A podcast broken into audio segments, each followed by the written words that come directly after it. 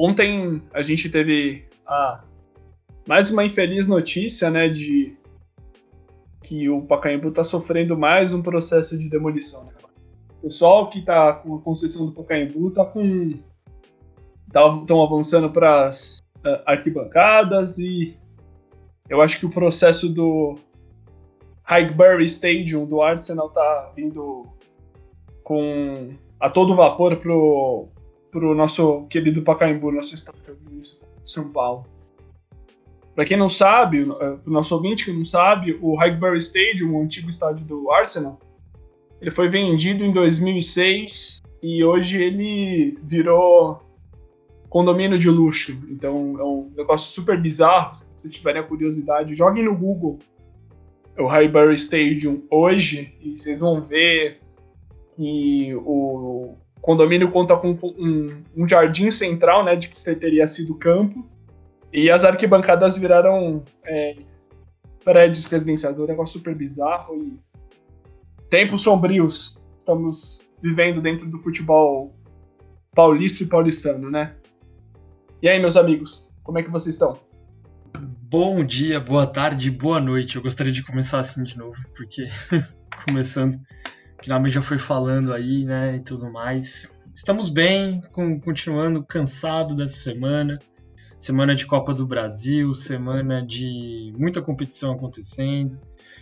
É, muitos debates úteis e inúteis dentro da, do futebol brasileiro, o quanto essa semana se falou de Jorge Jesus e o quanto eu cansei de ouvir já esse nome dentro do futebol brasileiro, porque a mídia brasileira começou com um entendimento de que parece que ele revolucionou né, o futebol, sendo que não é bem assim. Podemos até pensar num episódio especificamente não sobre o Jorge Jesus, mas como sobre o Jorge Jesus é uma doença dentro do que se diz do futebol.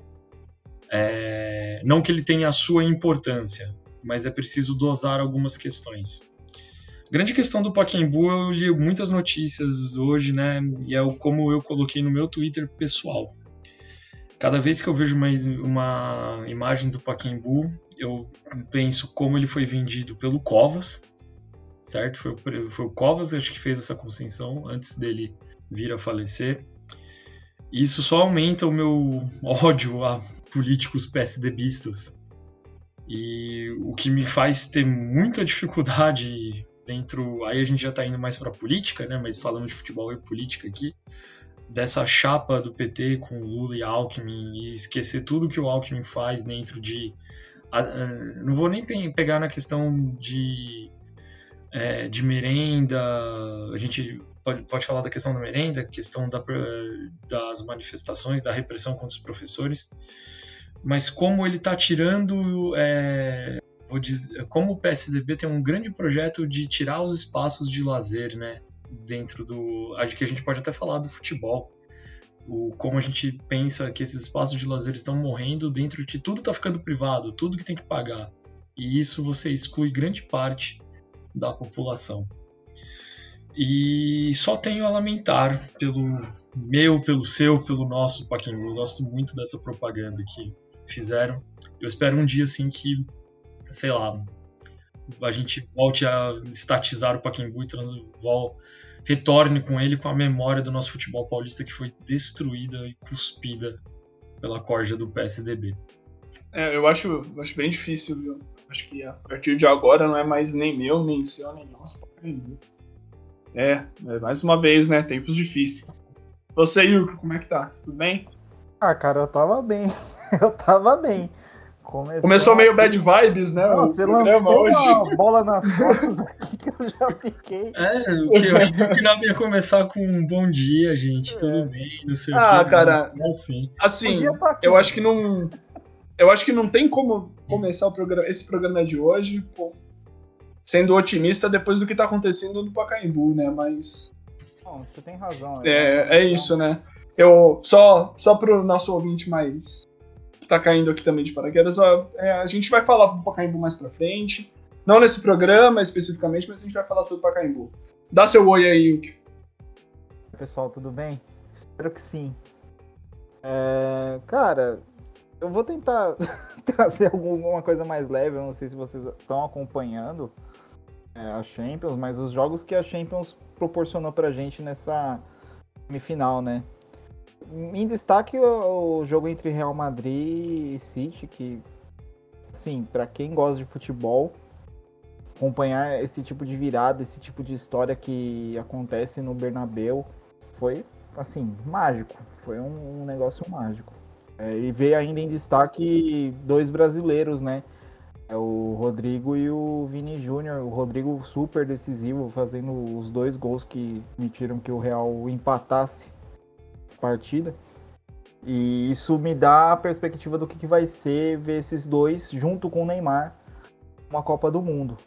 Eu fico. Eu confesso que eu fiquei otimista e eu tô empolgado pro que vai ser a Copa do Mundo. Sobre o Pacaembu, é lamentável. É, é, eu não. Assim.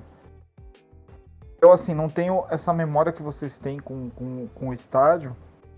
Mas eu, eu, imagino que era, assim, o estádio mais acessível pro, pro povo e muitas memórias, carrega muitas memórias e que estão sendo jogadas no lixo, né? Outra coisa sobre o Jorge Jesus, eu tenho preguiça de falar dele, de verdade. É, a, a, quantidade de coisas que a imprensa vai jogando sobre ele, qualquer coisinha vira um, um avalanche. É, começou com essa história dele voltar para o Flamengo, agora estão com essa história dele ir para a seleção brasileira e tudo vira um, um negócio gigantesco quando é citado o nome dele aqui e eu acho que não cansou, sabe? Não precisa. Eu acho é. que a gente vai acabar falando sobre o Jorge Jesus no decorrer do programa. Mas aproveitando a bola levantada para você, eu vou deixar uma opinião polêmica aqui com vocês. Eu quero gerar uma discórdia aqui entre nós. Lança.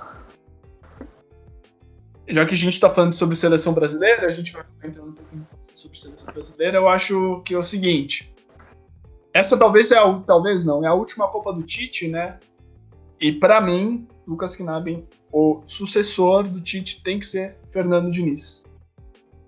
Solta esse comentário aqui, deixa ele no ar e vocês que se matem aí. Não, você tá lançando cada um, irmão. Pelo amor de Deus. Ô, Estela, vai, faz, faz essa pra Deus ver. Eu, eu, eu, acho, eu acho que o Yuki está com saudades quando eu apresentava o programa. O que. É que, gente, é como a gente sempre fala, a gente começa esse podcast de um jeito e a gente vai mudando, tanto que a gente não quer ser dono da opinião e tudo mais, né? E eu tenho certeza que muito tempo atrás eu não falaria que o Diniz seria o sucessor de Tite. Inclusive, eu ainda defenderia o Tite. É, a minha opinião polêmica dentro do Tite é: o Tite é um dos treinadores mais maduros que eu já vi dentro da, de, é, não só de seleção, mas de clubes e tudo mais. É que os três aqui, né, falando já, dando uns spoilers do que a gente acha dentro da, da nossa identidade que a gente gosta, é o grupo que tem mais defensor de, do que seja do luxemburguismo, dinizismo, que mais que a gente defendia, nós três. A gente virou Neymarzete também. Neymarzete também. É, Neymarzete eu sempre fui, mas... É, mais, acho que mais com vocês. É, a grande questão é que eu não acho. Não acho. É polêmico a, a fala do Knaben sobre Fernando Diniz substituir Tite, porque principalmente Fernando Diniz ainda tem grandes é, dúvidas sobre o seu trabalho, porque ele não ganhou títulos. Acho que ele não tem um título na carreira dele, né, de técnico. É, ele não ganha o Paulista com São Paulo, o Crespo, né, e tudo mais. A grande questão, aí a gente vai voltar, a gente cava uma cova ainda mais profunda, porque a gente fala de e aí, títulos traz quem a pessoa pode ser um bom técnico da seleção? O Dunga também não ganhou títulos como técnico e foi um ótimo técnico de seleção, pensando em sua primeira passagem, onde ele só perde para a Holanda, dentro de uma grande, grandes infelicidades. É um jogo bom para a gente analisar, inclusive.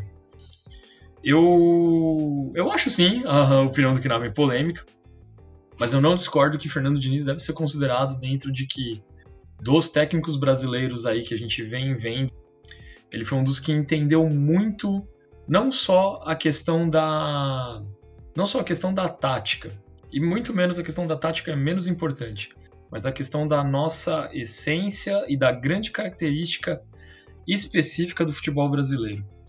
Mas eu, eu vou dizer, eu gostaria de ver sim. É que eu, eu gostaria de ver o Renato Gaúcho só para ver, só para ver o que seria ele na seleção brasileira. É um bom nome também. Eu tenho meus problemas com a parte defensiva de Renato Gaúcho, mas a parte do ataque dele funcional me encanta, de verdade. Beleza, ele perdeu a Libertadores e tudo mais e foi demitido. A gente não pode deixar de falar que o Flamengo, os 16 jogos do Flamengo, de inúmeras goleadas, sabe? Acho que teve uma derrota, um empate, ou 16 jogos invictos, né? Na temporada passada. E que acaba se perdendo por uma questão de falta de continuidade de trabalho e tudo mais. E aquilo, né? Parece que a gente quer soluções muito fáceis. E não é sempre assim. Eu acho que, inclusive, essa Copa, de todas as últimas que eu vi, de todas que eu vi pensando assim, lógico, vi 2002, mas era pequenininho, né? Então, coisa. Então, mas pensando em 2006, 2010, 2014, 2018, 2022, eu acredito que seja a Copa que a gente esteja mais maduro e mais preparado das que eu vi, óbvio. Pensando toda essa questão de planejamento. É, sobre essa questão do Diniz, cara, eu acho que é o seguinte. Ele é um bom nome? Ele é um bom nome, só que tá muito cedo. É, olhando assim, o que é o nosso futebol brasileiro, tá? Olhando o que é o nosso futebol brasileiro um técnico que não tem títulos, ele acaba não sobrevivendo. Ele vai acabar, se ele, assim, se ele fosse agora, logo após que o Tite sai, ele ia acabar não ficando muito tempo, não chegando nem a uma Copa. É o que eu penso. O nome que eu Mas assim, pode falar, é que eu acho que não. o nome mais apropriado a ser logo após o Tite é o Renato Gaúcho.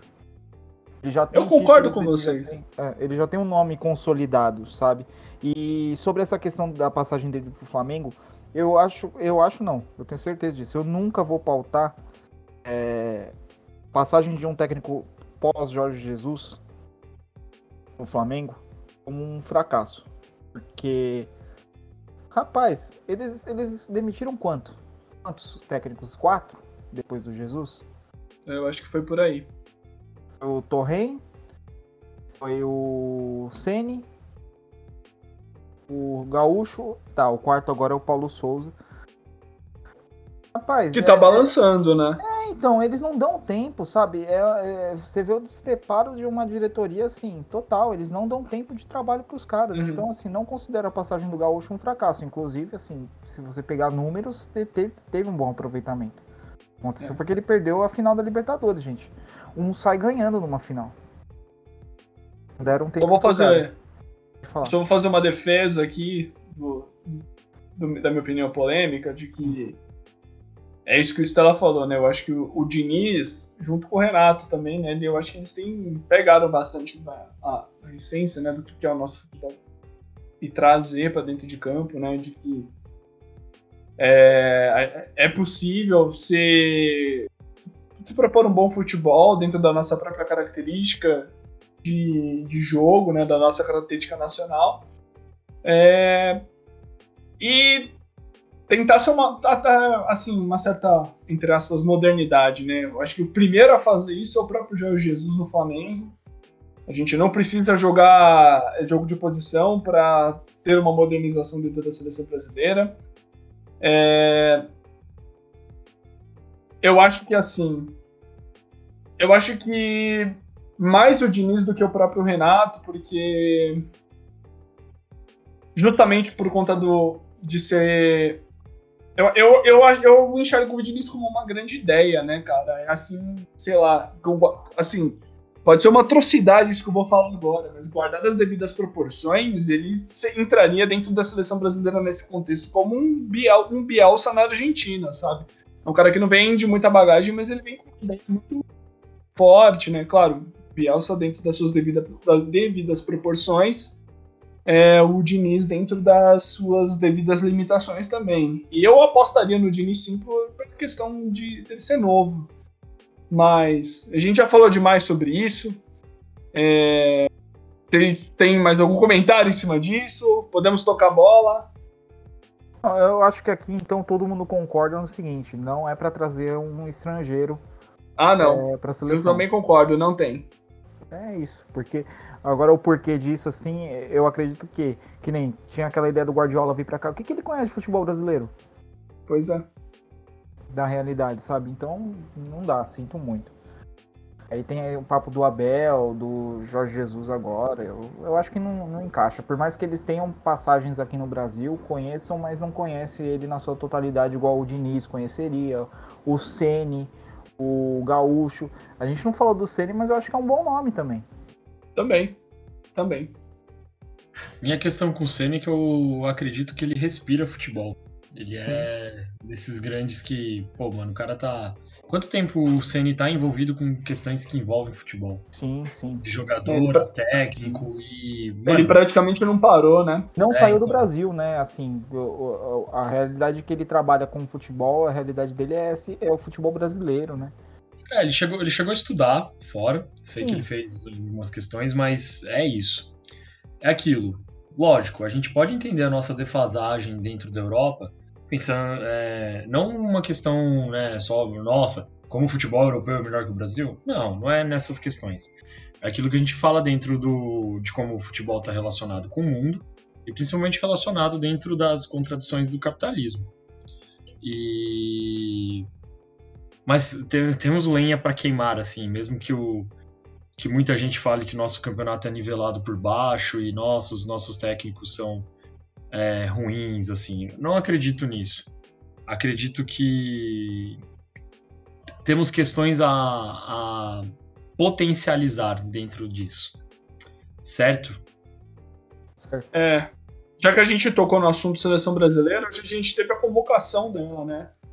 E, e aí, alguma surpresa para vocês? Vocês acham que essa é a seleção que vai fechadinha para a Copa? A gente tá testando alguns nomes. Quais são as surpresas, algumas ausências que vocês sentiram? É, eu vou começando já, porque eu tô bem contente com o meu showzinho. O Danilo foi convocado. Bem feliz mesmo. Eu acho que é o que eu postei é, mais cedo no Twitter, né? E o Danilo era uma que... o Danilo ele era uma questão de quando que ele ia para a seleção brasileira, quando que ele ia vestir a camisa da seleção. Não era se, era quando. É, se ele atuaria no Palmeiras e vestiria a camisa da seleção, ou ele iria para fora e vestiria a camisa da seleção. Era uma questão de tempo. O Danilo é um. É um... Eu, eu, assim, pô, posso estar sendo um pouco clubista nesse ponto, mas eu acho que o Danilo é um, é um meio-campista geracional, sabe? Talvez eu acho que ele vai marcar marcar época no imaginário do, dos, dos amantes do futebol. E de resto, cara, eu achei a seleção bem coerente, bem de acordo com aquilo que o Tite vem convocando já tem um tempo. E eu, assim, acredito e espero de que seja essa seleção de que para a Copa mesmo, com o Danilo e todos os meninos é, que estão é, estourando lá fora, o Paquetá, o Coutinho voltando a jogar bola, é, reencontrando seu futebol no Aston Villa, né?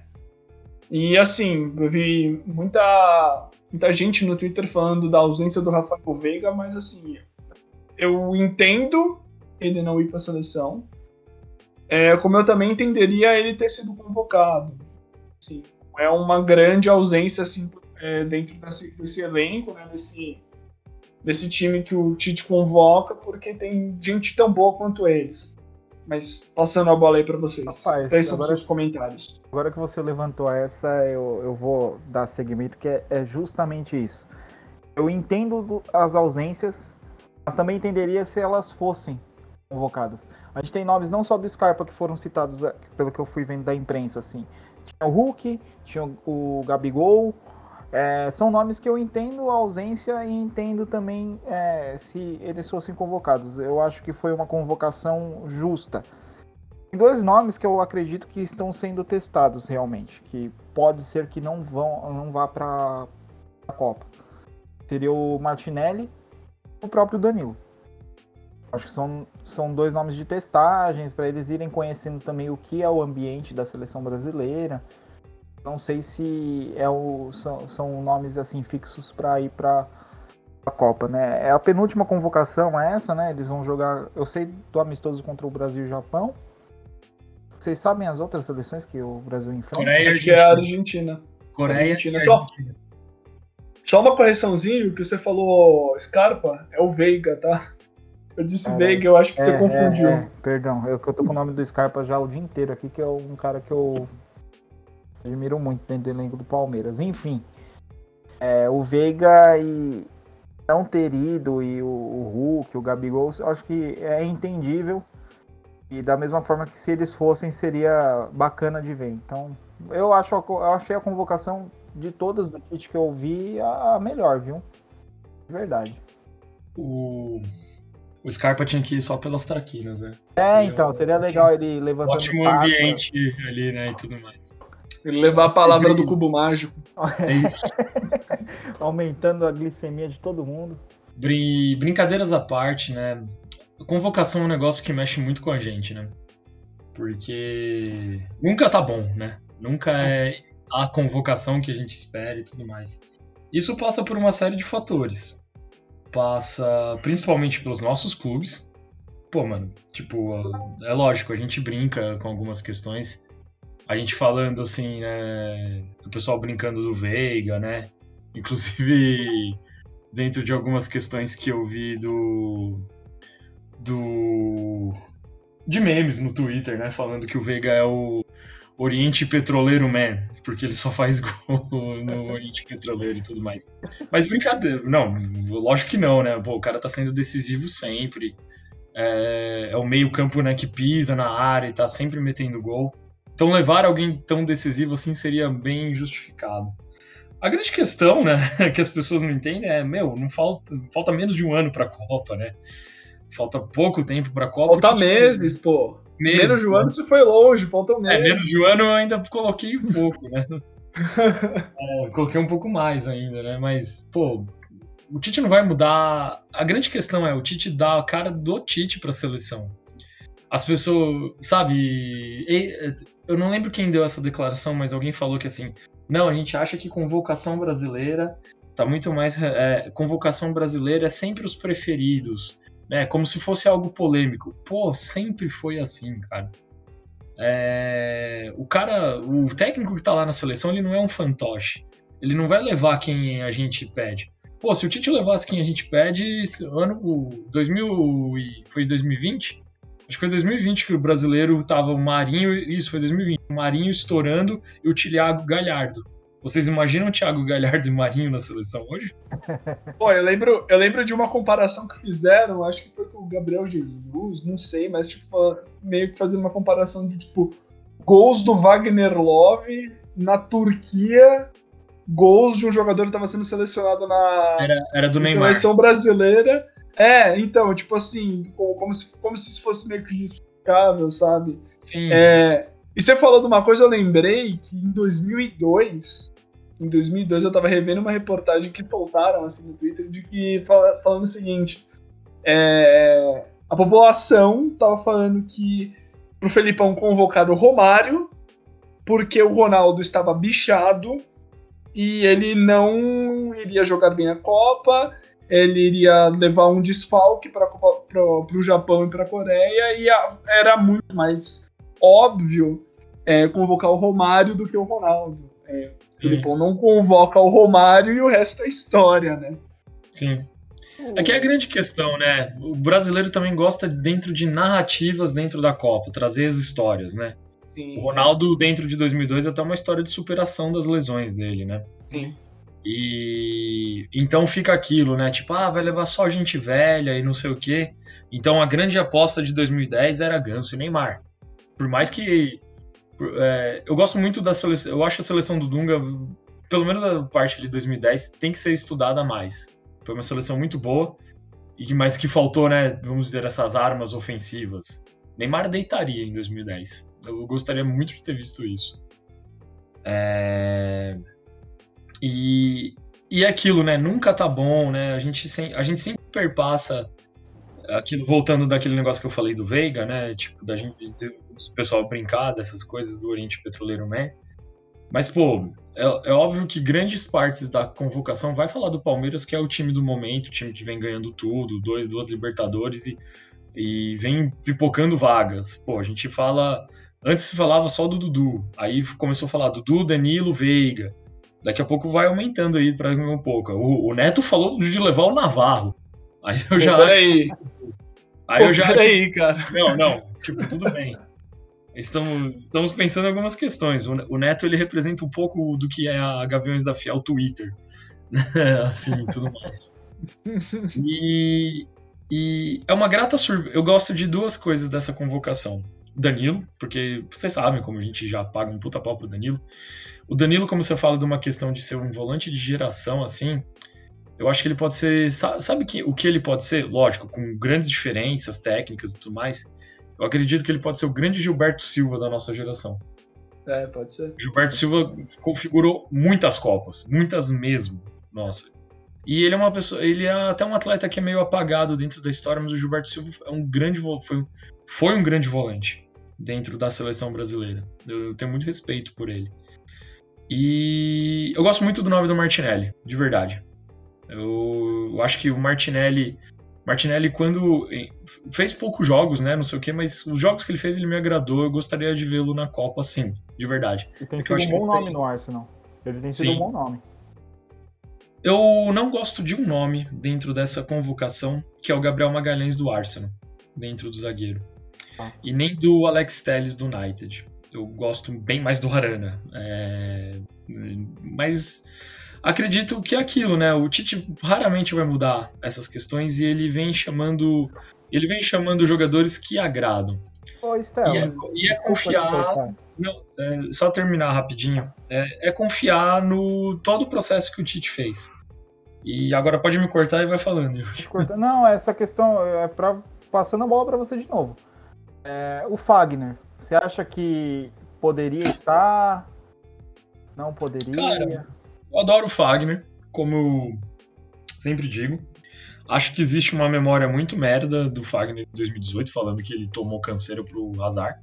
Sendo que, é, depois do Kanté, qual foi o jogador que mais desarmou na Copa? Fagner. Então, cara, Fagner sendo. Aí é. Vocês sabem que eu tenho essa opinião há muito tempo. Ou melhor lateral direito, desde que há muito tempo dentro do Brasil, questão de técnica e tudo mais, não sei o quê. Eu não acho nenhum absurdo. Mas eu sei que o Tite tem uma grande preferência pelo Danilo, principalmente porque o Tite vem fazendo muito uma questão de do jogo com três zagueiros. Então o Danilo serve muito mais como um terceiro zagueiro do que propriamente como um lateral direito.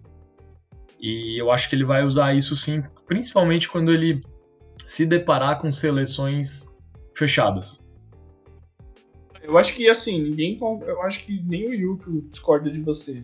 Sei lá, talvez tenha uma sombra do Marcos Rocha, mas o Fagner eu coloco ele bem acima. Sim. Mas enfim, gente. Tecnicamente, né? Assim, é. levar o Fagner seria nenhum absurdo. Não, é, não mesmo. Mas ao mesmo é tempo, como eu, eu acho que também não é nenhum absurdo ele levar o Daniel também. Sim, sim. É o, é, é o lateral direito mais vencedor da história e acho que seria uma The Last Dance né, dele, da uhum. e é isso. Mas assim, gente, só dando uma encaminhadinha assim, uhum. tema, né, que a gente, a gente tá falando, falando, falando, ainda nem chegou no tema principal, de que é falar sobre o Brasileirão. Esse Brasileirão que já tá na quinta rodada, mas eu acredito que por ele ainda tá no comecinho, acho que a gente ainda pode falar sobre o que, que a gente espera desse brasileiro, né?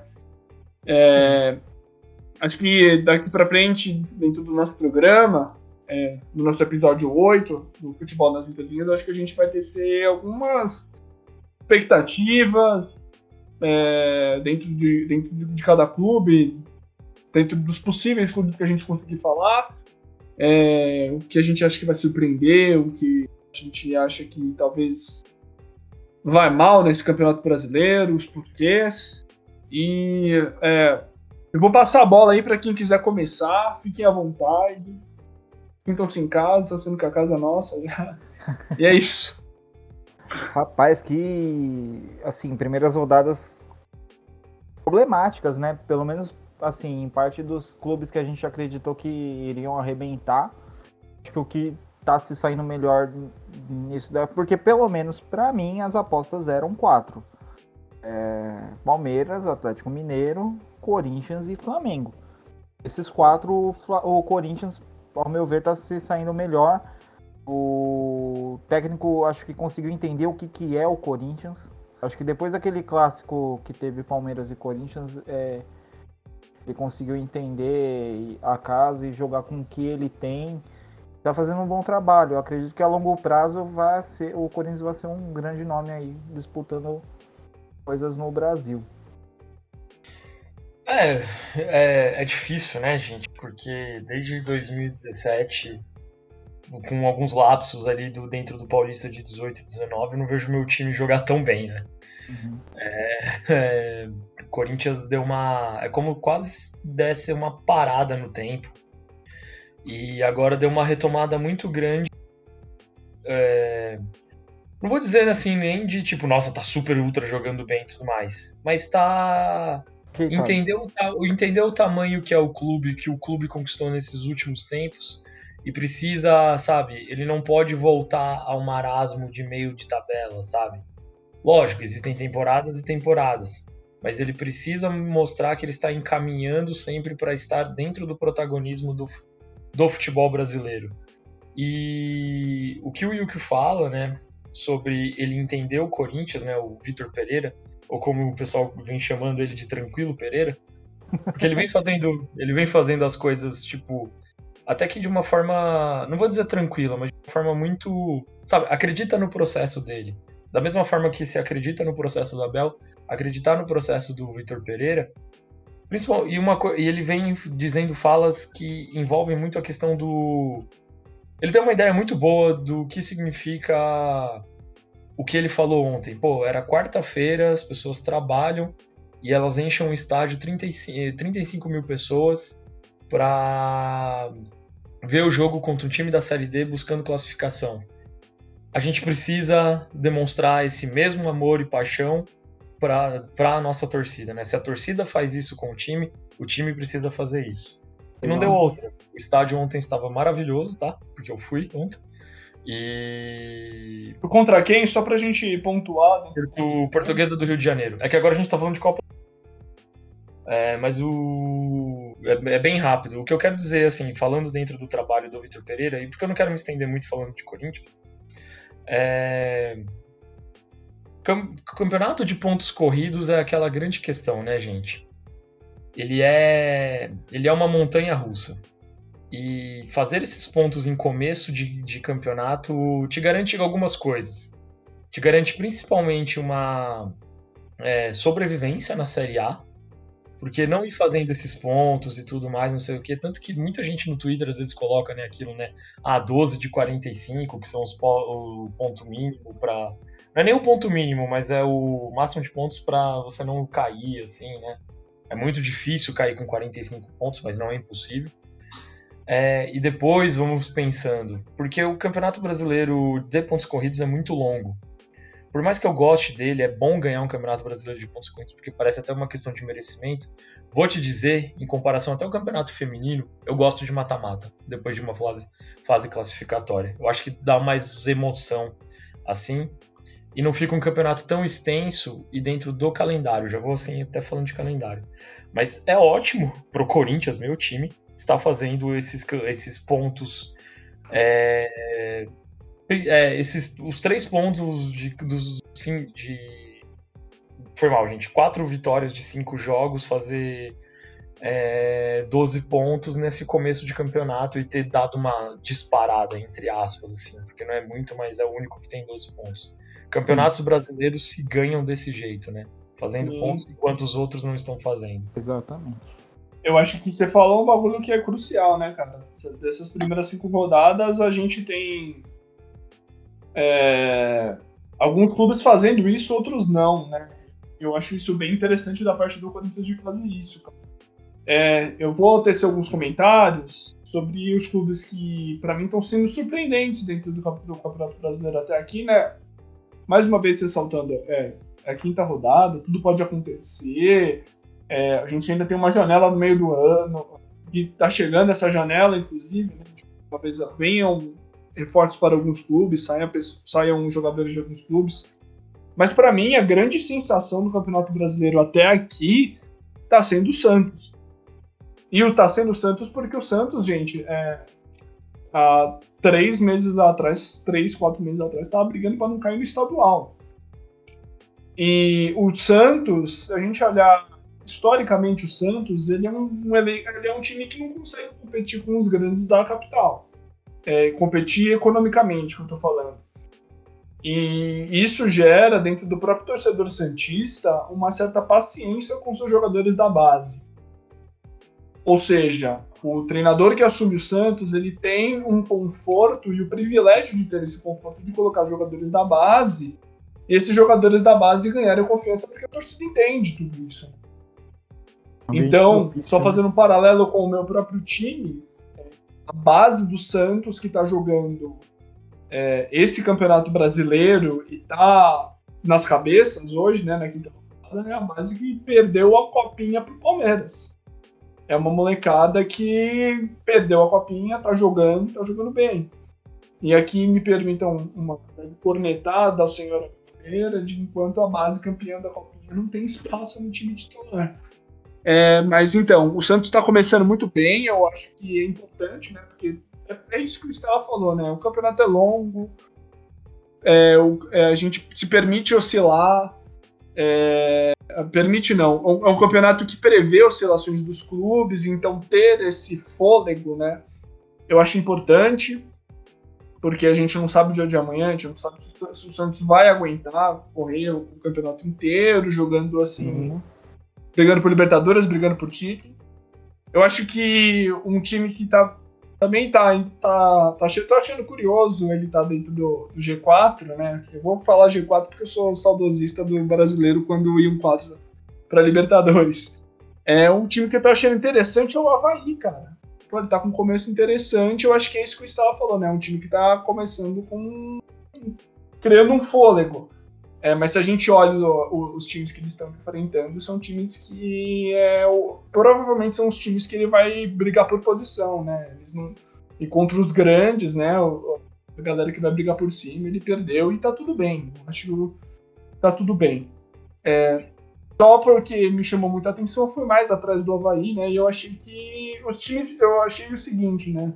Dentro desse meu olhar sobre o futebol catarinense, os times de Florianópolis não foram bem no Campeonato Catarinense. Nem o Criciúma, que foi campeão já da Copa do Brasil, nem a Chapecoense, que é campeão sul-americano. Quem levou o Campeonato Catarinense foi o simpático Brusque. Eu achei isso super curioso. De não ser times do interior, né? Que são esses dois que eu falei, nem os dois times de, da, da é... Eu fui ver quem era o técnico, é o Barroca, né? Cara que vem Barroca, de trabalhos médios para ruim. Ele vem de trabalhos médios para ruim. Vamos ver esse ano dele no Havaí. Mas é um e cara é isso. Que, aí... de futebol, viu, Knabe? Assim, eu, eu, os é. bastidores, ele é um cara bacana. Eu ouvi um podcast uma vez entrevistando ele. Assim, você vê que ele tem uma noção do que, que é o futebol brasileiro e essa questão do, da profissão do técnico é um cara bem, bem legal de se, de se escutar. É, eu, eu disse dos trabalhos medianos para ruins porque ele não teve boas passagens do Botafogo. Hum. É, o começo do Havaí dele é bem promissor. Vamos ver como é que vai ser, né? O, o Barroca. Eu... Pode falar, Estela. O Barroca ele é interessante porque ele ficou um pouco há um tempo à base do Corinthians, o pessoal falava que ele trabalhava bem a base. É que dentro de um podcast ele falou daquela daquela coisa que ele teve com o Honda, sabe? Dentro Sim. da questão do Botafogo. E aí me pegou meio mal para ele. É, mas dentro do Havaí, cara, eu, eu, acho interessante o elenco do Havaí. Pô, você tem o Douglas, goleiro, já, já fez temporadas assim. É... Ele, tá, ele voltou pro Havaí, né, o Douglas. Ele. Eu tô dando aqui um, uma olhadinha dentro aqui do, do site e tudo mais. É melhor ir no Transfer Market, um pouco mais atualizado. Mas acho que isso mesmo, o Douglas ele voltou pro Havaí, né? Que ele tava. Ele tava. Ele tava em algum outro time ano passado, acho que no Bahia, né? Alguma coisa assim. E é muito interessante, porque a gente tem várias figuras dentro do futebol brasileiro, dentro do Havaí. Pô, Betão, Bruno Cortez, Betão do, que foi do Corinthians já. Jean-Pierre está no Havaí, Muriqui. Caraca, é verdade. O Jean-Pierre tá no Havaí, é verdade. Muriqui, que foi um atacante que jogou no Atlético Paranaense, o Bissoli, que era do Atlético Paranaense. É um elenco recheado, eu vou dizer assim. Tem tem grandes nomes ali, o Bressan, zagueiro também. E é interessante, principalmente para um time que o Havaí, pessoal, infelizmente chama o time meio que o time de ioiô, né? Vira e mexe, tá na Série A, Série B, Série A, Série B. Pensar num plantel desse de tentar se manter na Série A mais de um uhum. tempo e continuar. Até porque, dentro dos times ali, o Figueirense está na Série C. O que é, né? Figueirense, Figueirense já, já já fez presença muito grande dentro da série. Muita gente que saiu do Figueirense. Inclusive, se eu não me engano. O Edmundo jogou no Figueirense. O, eu acho que o último que eu lembro assim mesmo do Figueirense, que eu lembro que saiu do Figueirense, que jogava muito. O Firmino foi... de lá. Não, ele mesmo. William Bigode. O William Bigode ah. saiu do Figueirense pro Corinthians. Ok, Aí, o silêncio do Não sabia. É que o Knabe não gosta do bigode. É, eu... é que agora, agora olhando de longe, eu consigo, eu consigo ver uma certa. ter uma certa simpatia com ele, porque ele não tá no meu time. Mas, ó, dando uma continuada aqui na minha linha de raciocínio, vou falar um pouquinho do América Mineiro e mais uma saga de Wagner Mancini. Eu acho que o Stella é a pessoa que tem mais propriedade para falar sobre Wagner Mancini. Mas eu só quero chamar atenção ao que o América fez antes da isso brasileiro, né? O América fez história na Libertadores, uma classificação épica, mas infelizmente provavelmente vai ser eliminado da Libertadores. Ele vai precisar vencer o seu. É, vai precisar vencer os dois jogos e torcer para o Independente Del Vale não pontuar, mas ter a combinação de saldo. Eu acho bem difícil. É, eu, eu, eu acho o América, mesmo caso do Havaí, sabe? Tipo, pegando fôlego. Fazer, fez um ótimo resultado contra o Galo, né? Que são os, os, é, os grandes times de Minas antes do Palestra surgir, né? Brigavam pelas cabeças e tal. É interessante, né? O América fazer um, um, clássico e ganhar do Atlético Mineiro, o Atlético Mineiro todo seu poderio financeiro, vindo de título e tal.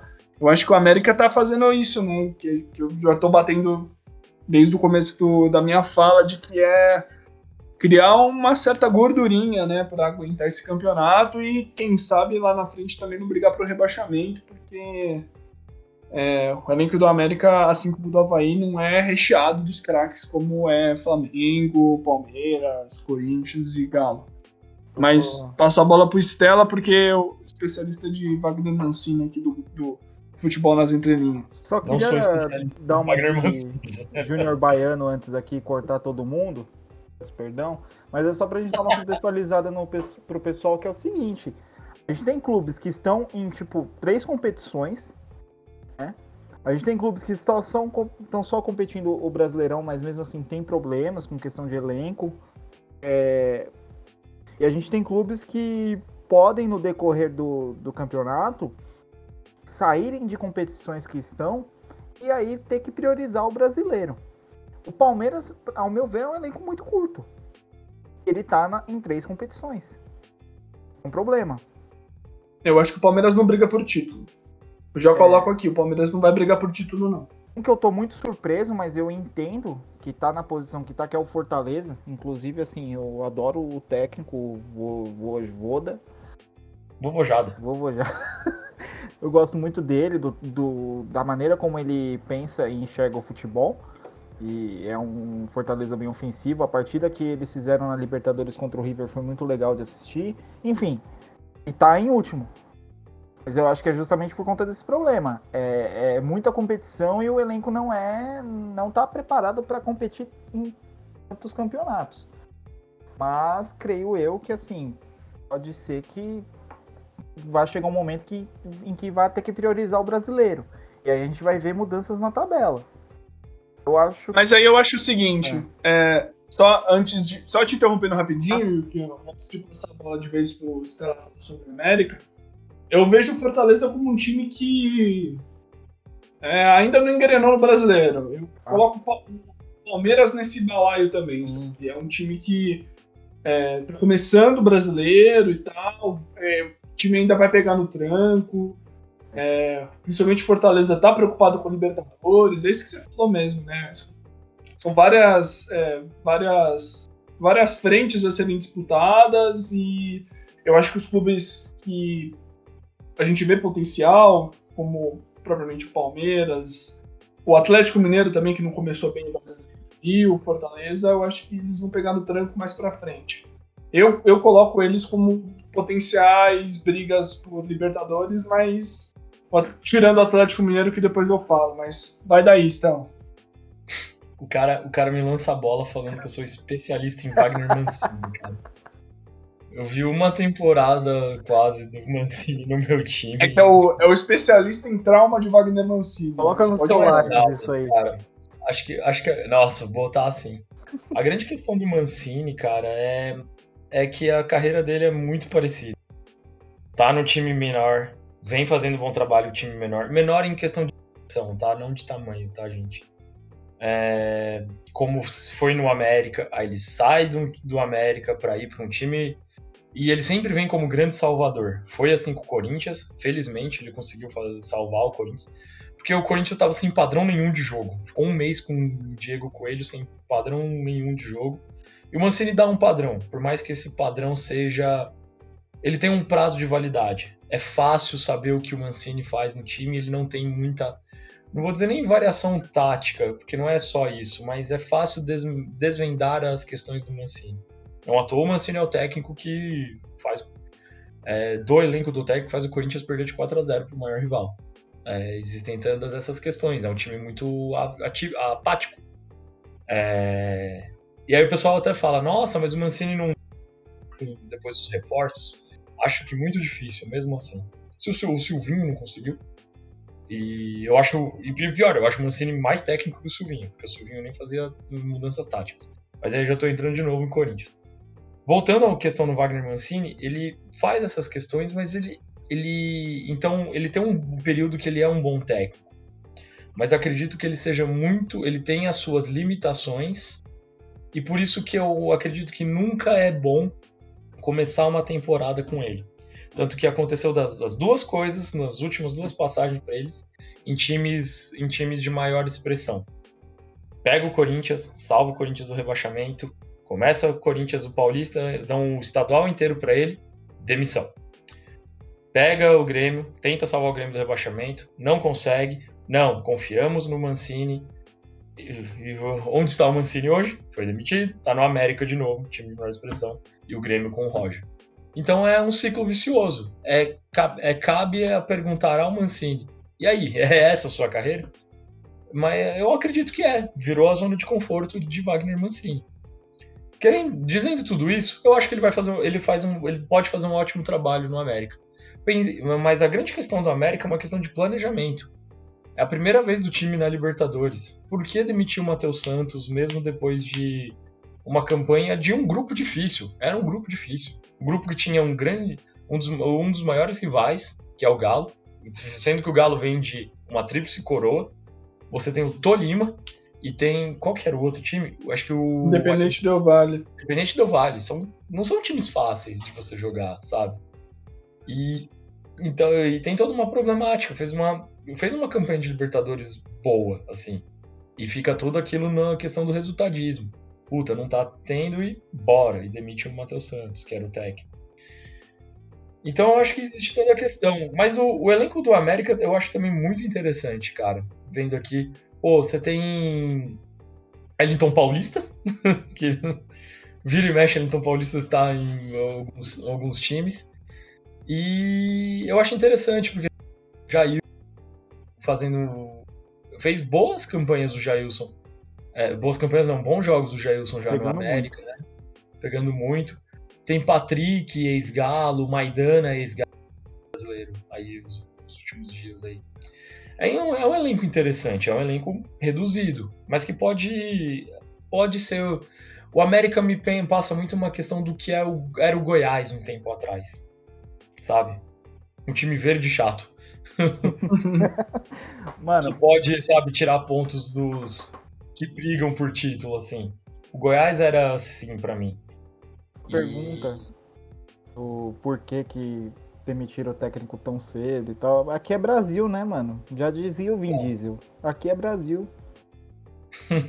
Você dem demitiram o Carilli com 21 dias de trampo, velho. É, 21 na verdade, né? É, é osso, cara. Então. É, já que a gente entrou nisso, vamos falar de Atlético Paranaense, né, que ele treinava. Vamos falar de Atlético Paranaense, então. Vamos falar da dupla Atletiba e o que, que a gente espera da dupla Atletiba dentro do Campeonato Brasileiro, que a dupla Atletiba finalmente voltou, né? O Coxa ficou muito tempo na Série B, eu acho que foram três ou dois anos. É, Coxa, campeão, Coxa campeão brasileiro, é um time, time grande no Paraná, que ficou muito tempo nesse nessa sombra do rival, né? Eu acho que isso cabe até para a gente fazer um programa depois, né, para falar sobre essa inversão dentro do, de Curitiba, é, de como o Curitiba foi dominante num período e depois, na, na virada do século, o Atlético Paranaense assumiu um, um protagonismo é, de caráter internacional, né? Coisa que o Curitiba nunca conseguiu, né? Mas isso é papo para outro programa. E eu acho que é, tá invertendo, né? Eu acho curioso essa inversão. Porque o Curitiba, para mim, eu acho que ele vai ser uma das grandes sensações do campeonato, porque ele é um clube que tá com uma longevidade de trabalho desde a Série B, né? Quando o Coxa. Acho que desde quando o Coxa cai, é, eles mantêm o técnico, confiam no trabalho, ou no meio da Série B eles confiam no trabalho do cara, mesmo não subindo. E hoje tá colhendo frutos. Eu, eu, eu, acredito bastante que o Coxa vai ser uma grande sensação desse Campeonato Brasileiro. Tem tudo para ir para brigar por uma Sul-Americana, né? Dentro do Campeonato Brasileiro, se você não cair, você tá na Sul-Americana, mas enfim. E eu acho que é, é, me chama muita atenção o Atlético Paranaense, por mim, sempre muito exaltado, é, por, por, por, uma questão de projeto de futebol, né? O Atlético Paranaense é um time que é ousado é, na questão de planejamento. É um clube que trouxe o Matheus, camisa 10 da Alemanha da Copa de 90 para ser técnico, sabe? É um cara que traz uh, Fernando Diniz depois do Aldava, que é, mostra para o Brasil Thiago Nunes. É, e agora tá, tá indo para o Carilli e depois agora Felipão. E eu, eu, eu boto isso eu boto tudo isso dentro de um sintoma que ele, é, eu como palmeirense eu sou meio propriedade para falar nisso de que é o efeito Alexandre Matos no departamento de futebol. Você não tem um projeto estruturado de futebol para pensar futebol, né? Você tem um é...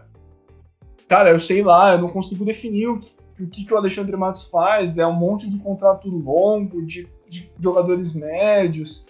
Eu acho que é, a dupla atletiva inverteu né, os valores. O Coxa, com um certo, uma certa modernidade, né? entendam, vocês, meus amigos, e você, caro ouvinte, é, essa modernidade uma coisa simples e básica do futebol de que seria o um planejamento e, a, e, acreditar em trabalhos. O Atlético Paranaense perdeu isso, cara. Ele perdeu isso é, no ano passado, desde a final da Sul-Americana. O Valentim ele assume na final contra o Bragantino, mas o, é, é, é, meio que aquele cara que assume já com uma carta de demissão já assinada e, e no ator ele é demitido. Então, essa bola para vocês. Eu tô realmente surpreso com essa inversão é, no Paraná. Cara, isso parece muito é, o, o medo de não se manter uh, num topo, entre aspas, né? Porque mudou o patamar do Atlético Paranaense graças a esse, sim, eu diria até um espírito vanguardista dentro do futebol, né? De trazer essas coisas novas. Eu sempre vi eles como um time muito ofensivo, mas eu acredito que de, com o passar do tempo, não sei se também por consequência de pandemia, houve perdas aí econômicas e querer se, o econômico ficou priorizado. Então você se é, ir para nomes mais seguros e se manter dentro desse patamar que o Atlético Paranaense está, é, fez com que eles tomassem essas atitudes que fossem contra o que o, o, clube sempre acreditou, né? A gente não sabe muita coisa do, de bastidor, né, cara? Então, eu vejo assim, tentando de uma maneira lógica entender, é isso, é querer se manter é, e da maneira mais segura, entre aspas, possível aí. E você, Estela? O nosso grande Atlético, né? Cara, é que o bem gosta do Atlético e depois de muito tempo tem um pro, programa muito bom, né, sobre o canto das torcidas, sobre toda essa questão da mudança do, do Atlético, né? E eu, tenho, eu já tenho algumas questões, um, um pé um pouco atrás, porque eu não gosto do Petraglia. Entendo a importância dele, mas não gosto mesmo dele. Acho que a perda da identidade visual do Atlético Paranaense, desde o escudo novo e o estádio cinza, passa pela passa pelo esse entendimento do Petraglia como ele, beleza, ele tinha uma ideia, ele tem uma ideia boa, mas a ideia boa com ele vem com alguns poréns, sabe? Então, porém, vem com essa mudança do escudo, vem com a mudança também dentro do que, quem ele quer que frequente ou não frequente o estádio. Então, existe algumas problemáticas nisso. Fora isso, eu nunca gostei do Atlético Paranaense dentro, porque sempre também foi um time chato de enfrentar. Lógico, ou você, ouvinte do Atlético Paranaense, é, não é eu tenho ódio e tudo mais, não. Respeito como outro clube do Brasil. Eu não gostava de enfrentar vocês grande questão. É, mas eu acho um time interessante. Pô, e principalmente eu gostava muito do Atlético Paranaense do Thiago Nunes. O Atlético Paranaense do Thiago Nunes nos deu Bruno Guimarães, deu Rony pro Palmeiras. Que mais que a gente pode falar? Tem, tem mais gente. O, tinha um gringo que sempre me tava fazendo gol. Eu esqueci o nome dele. Ah, eu esqueci. Eu sei quem é, mas eu, eu, tô ligado quem é, mas eu esqueci o nome dele. E é bem interessante. São times interessantes, cara. E, querendo ou não, falar do próprio Weverton. É verdade. Melhor goleiro da atualidade hoje do, do Campeonato Brasileiro. Veio do Atlético Paranaense. É, então, entende como aquele time campeão do Thiago Nunes é, deu frutos até pro campeão Palmeiras. Por mais que a gente possa criticar o Rony aqui e tudo mais. Mas é. isso é numa visão totalmente de agora, cara. Se você pegar o. o, o se a gente for um pouquinho mais para trás do Atlético Paranaense, né? Do que eu falo da, do Atlético Paranaense da virada do século, é o Atlético Paranaense que dá Kleberson, que dá Fernandinho, sim, sim. que dá Dagoberto. O próprio Kleber é um, Pereira. É, é um time assim, cara, que sempre revelou muitos jogadores, sempre teve times muito chatos, eu lembro que o Atlético Paranense era um dos times no brasileiro na antiga Arena da Baixada que tinha uma invencibilidade absurda. Sim. E eu, eu, eu acho, assim, até aproveitando a, deixa para fazer uma defesa, eu gosto muito do Atlético porque é, o futebol brasileiro ele está muito centrado no eixo Rio, São Paulo, Minas e, e o Rio Grande do Sul no máximo. E entre o Rio Grande do Sul e São Paulo a gente não tem grandes times, times assim com projeção nacional e internacional o time que a gente consegue ver hoje, no momento, que, que tenha essa pretensão de, de galgar é, saltos altos, é o Atlético Paranaense. É isso que me chama a atenção, né? Um time tido como médio dentro do que tem duas sul-americanas. Sei lá, o Corinthians não tem sul-americana, o Palmeiras tem uma sul-americana.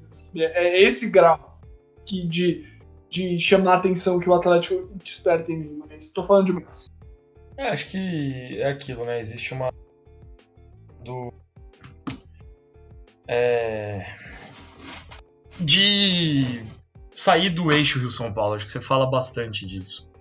Eu tenho meus problemas com toda essa questão né, da administração, como eu falo, do Petralha, mas a gente também é, pode falar dos problemas dentro do, dos, do Clube dos Doze, vamos pensar assim. Ah, algo que um clube que tenta pensar o futebol dentro do que o Atlético Paranaense pensou é o Atlético Goiano. Só que tem um crápula né, no, na presidência do Atlético Goiano. Eu não ouso dizer o nome dele. É, mas é o cara que tira a máscara da, de entrevistar de, de jornalista e fala: aqui é Bolsonaro. E Como se isso significasse alguma coisa, né? É, não, sabe, o cara tem orgulho de aqui é Bolsonaro, não usamos máscara, não compramos vacinas e tivemos mais, mor tivemos mais morte do que as evitáveis dentro da Covid. É, é foda, mano. O futebol passa por muita questão. Não, e... o futebol permite certas contradições. Sim.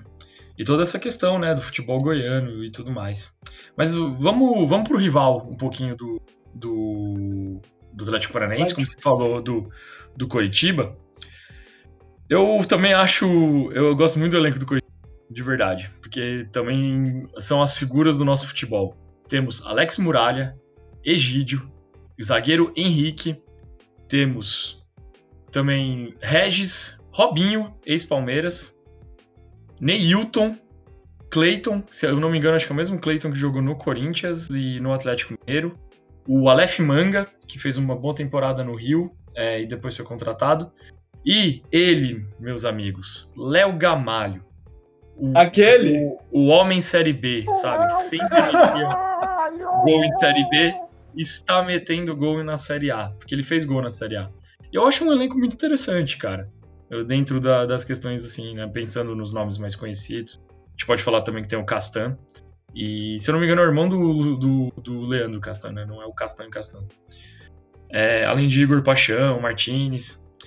E é interessante, né? A, o, grande, o grande amálgama, a grande mistura e a grande variedade dentro do futebol brasileiro que faz a gente gostar tanto dele, assim, né? E principalmente porque a gente está mais relacionado com o futebol nacional do que o futebol europeu, pelo menos eu me sinto assim, né? Mas Atlético Paranaense e Curitiba vai ser um bom jogo de assistir. Tocou no Atlético Goiano, vou fazer isso. Acho que Tendo em vista o retrospecto que eles tiveram no ano passado, eu acredito que eles começaram bem, né? Eles entram no balaio do Palmeiras, do Fortaleza, é, do próprio Ceará, né? Eu já vou falar sobre o Ceará, mas eu acredito que eles entram nesse time de que não começaram bem, mas eles vão sofrer uma remontada no decorrer do Campeonato Brasileiro. Eu acho que o Atlético não é um time que briga para cair, a não ser que, né? haja um acidente de percurso, mas eu não coloco o Atlético como um time que briga para não cair. Só tecendo um comentáriozinho, só voltando no Fortaleza rapidinho. É, cara, a gente, é, só olhando o brasileiro ano passado do que Fortaleza fez, foi um brasileiro brilhante, né? Sim. Foi uma consolidação cada vez maior do trabalho. Mas, cara, é assim, então rolou um, uma, um lapso de loucura na torcida do Fortaleza de que eles tiveram fé que o Fortaleza pudesse brigar por título e o Fortaleza não ter é, brigado por título, né? Não ter ido assim, brigado lá em cima pelo, pelo brasileiro do ano passado que o Galo levou, foi motivo para a torcida querer colocar o trabalho do Voivoda em xeque, cara. Nossa. É, o pessoal do Futuri levantou essa né, nos balanços do brasileiro que eles fizeram. E eu achei isso meio absurdo, assim, cara. Tipo, é beleza, o Fortaleza vem de um trabalho muito bom, é, fez um brasileiro excepcional, vem fazendo ótimos trabalhos, mas peraí, né, gente? Vamos calma. Indo pro seu rival, né? Rival de estado, Ceará, rival de cidade também. É, eu sou muito fã do Dorival, né? Eu gosto muito do Dorival e eu acho que é, ele, é um, ele é um dos grandes treinadores de uma. Eu acho que ele já nem entra mais numa nova geração. Entra numa geração mais intermediária dos, de, do, dos antigos treinadores e dos novos treinadores. Acho que ele, dentre eles, né, dessa suposta nova geração, né, meio do caminho, acho que ele é um grandíssimo treinador. Ele é um cara que trabalha muito bem, tendo em vista os ótimos trabalhos que ele, vem, é, que ele fez no Santos, né, daquela sequência de títulos paulistas que o Santos ganhou. É, eu acho que a dupla cearense, né, Ceará tem tudo para fazer um ótimo campeonato brasileiro, dá trabalho para o time grande. E aquilo, né? Mal, mas total acredito que eles vão remontar aí, vão brigar por Libertadores os dois. O Ceará é interessante, cara. Eu, eu devo. Eu, devo, é, eu gosto muito do Dorival. É, ele. Eu acho que é um técnico que entende bem é, também cenário do futebol brasileiro. Eu queria ter visto ele é, no Corinthians numa época que eu achava necessário, assim, porque falam dele do desenvolvimento de base e tudo mais, não sei o quê. Mas eu, eu acho que é aquilo, né? Esse brasileirão tá muito interessante. Tá muito. Parece que a gente não sabe o que vai acontecer, principalmente porque a gente tá falando de cinco rodadas. Quem vai ser campeão, quem vai ser rebaixado, não sei o quê. Mas existe todas essas questões dentro do, dos times, né? E essas, essas dúvidas que pairam. Por isso que o, futebol, que o Brasileirão é, é tão bom e ao mesmo tempo é tão desgraçado, né? Vamos pensar é. nesse jeito. É, eu tô interessado em acompanhar o Fluminense do Diniz, cara. Eu acho que é um time que aí tem tudo pra tá, não sei brigando pelo título, mas por vaga na Libertadores. Um time que pode surpreender aí, tá com um bom plantel de jogadores também. E as ideias do Diniz, né? Por mais que ele não esteja assim sendo muito creditado pela torcida, o Fluminense, porque parece que eles não gostam muito dele, eu acredito que essa passagem dele pode ser um divisor de águas. É, eu, eu concordo totalmente com você. Concordo totalmente. Eu acho que, como a gente já disse no começo do programa, os três integrantes desse futebol nas entrelinhas se consideram dinizistas. Mas antes de falar sobre Fernando Diniz, eu queria sobre a epopeia que foi o Fluminense esse ano, né, cara? Porque o Fluminense, o Campeonato Carioca, o início do, do, Fluminense no ano foi uma coisa de, de cinema, assim, é um drama, é, heróis, trajetória. Eu fiquei muito feliz pelo Abel. Né? Eu tava reouvindo alguns programas né, nossos, porque é, repensar algumas coisas, né? Como eu disse no episódio anterior, se você não ouviu, ouça. É, porque a gente sinaliza que a gente vai mudar algumas coisas e eu tava querendo pontuar algumas coisas dentro dos episódios que a gente tá ouvindo. E dentro dos episódios eu ouvi o episódio que a gente faz sobre o balanço do brasileiro de 2020. E eu falo do Abel, né, que foi quase, brasile... foi quase campeão brasileiro com o Inter. E eu, eu, eu gosto muito do Abel, né, de o, Abel, Abel Braga. Eu achei muito bonito toda a o simbolismo, a relação dele com os dois últimos os, último, os dois últimos clubes que ele treinou, né, que foi o Inter, que ele foi campeão mundial, se não me engano, campeão da Libertadores, e o Fluminense, de que ele é o, é o cara que leva o Flu em 2012 a ser campeão brasileiro. Eu achei bonita essa, essa, essa, essa finalização.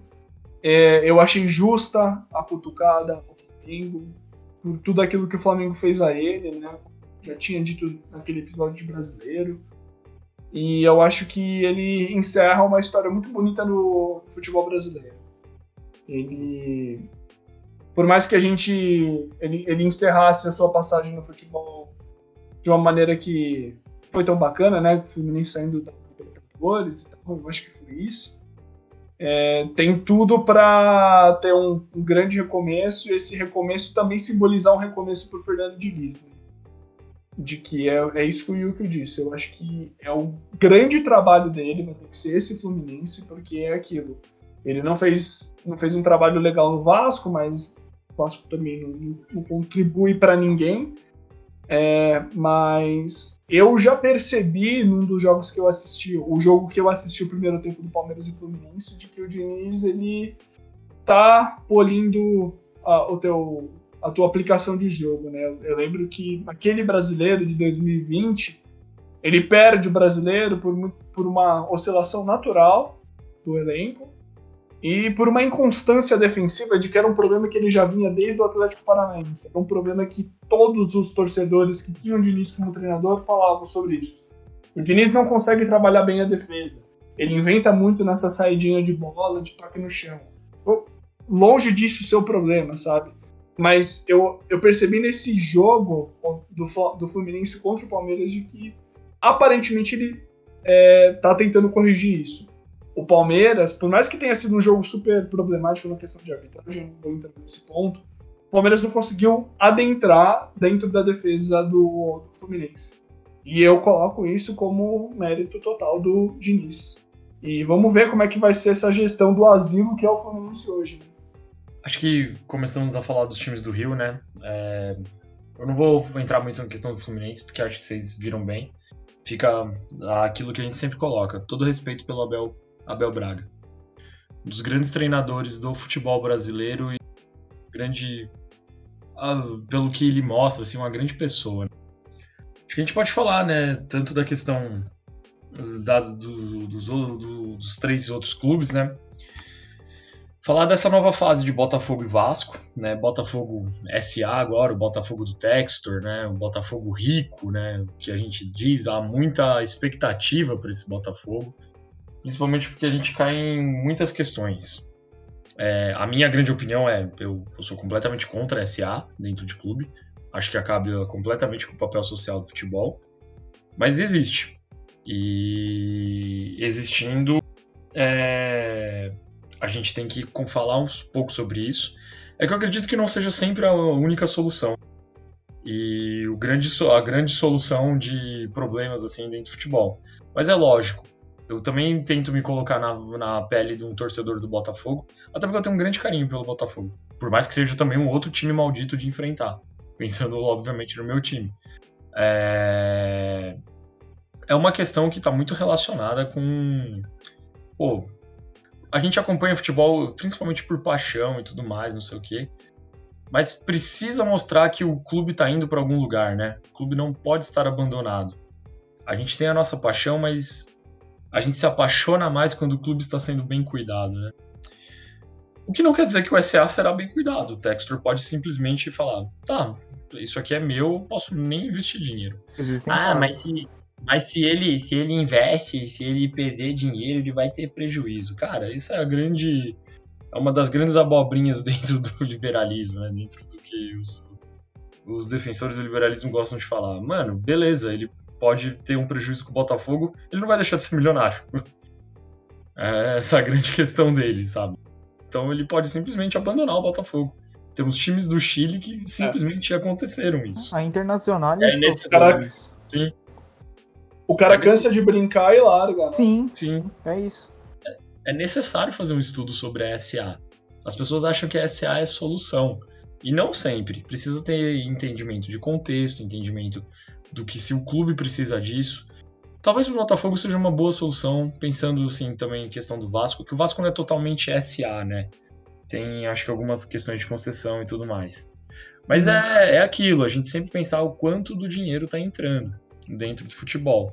E eu sei que o Kinami quer falar um pouco do Botafogo, principalmente porque o, o grande xodó dele foi pra lá, né, que é o PK. Fez gol, tá muito PK... triste. Fez mas... gol, né? Sim, fez gol hoje. E... Mas aí a gente já vai entrar em outras questões. E só falar rapidamente, acho que do Vasco. É...